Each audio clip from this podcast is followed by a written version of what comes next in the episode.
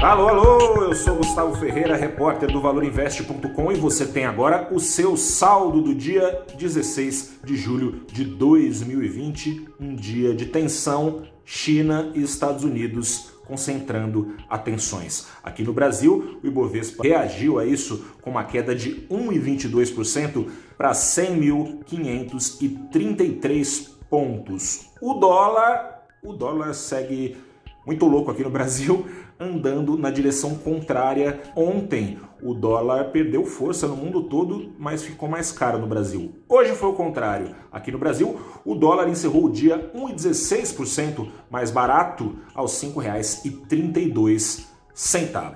O pano de fundo principal, como adiantei no começo, esteve ocupado por China e Estados Unidos. A bolsa de Xangai caiu hoje 4,5%. As quedas no mundo hoje foram mais moderadas, mas sob influência desse sinal. Por quê?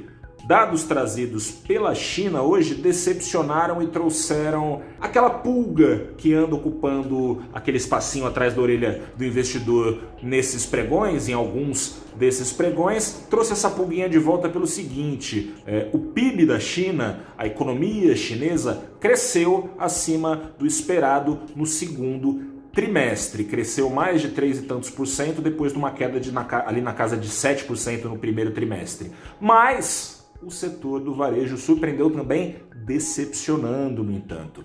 Era esperado em junho um avanço já bem modesto, na verdade, do varejo na China de 0,3%. Em junho, é bom lembrar, as medidas de quarentena em algum grau precisaram ser retomadas na China. O relaxamento dessas medidas é o que tem permitido a China a ser também o primeiro país a acelerar de volta a atividade econômica, foi o primeiro país a conhecer a pandemia de Covid-19. O varejo, então, portanto, decepcionou. Era esperado esse crescimentinho aí de 0,3%, veio um tombão de quase 2%. As perdas foram espalhadas pelo mundo todo e foram ainda mais profundas em Xangai por causa de um outro problemão, um problemão que a China tem para resolver. Ontem, perdas já passaram por lá, porque o presidente americano Donald Trump assinou um documento, uma lei que foi aprovada no Congresso americano para punir a China por causa de interferências na autonomia de Hong Kong, uma autonomia que já vinha desde 1997, quando o Reino Unido devolveu a ilha para a China sob essa condição de manter essa relativa autonomia econômica e política com a aprovação de uma nova lei de segurança nacional na China que mexe nessa autonomia. Os Estados Unidos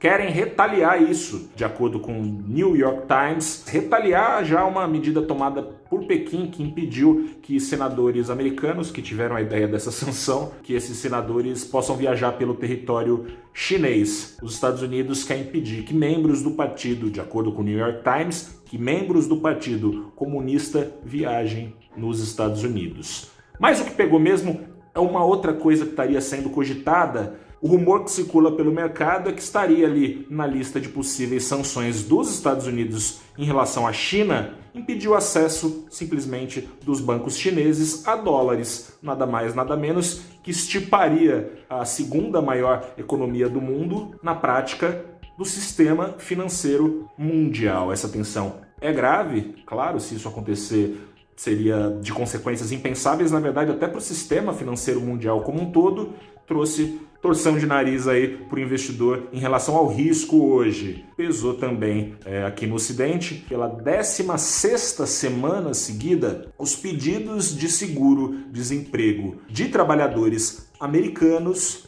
acima do milhão.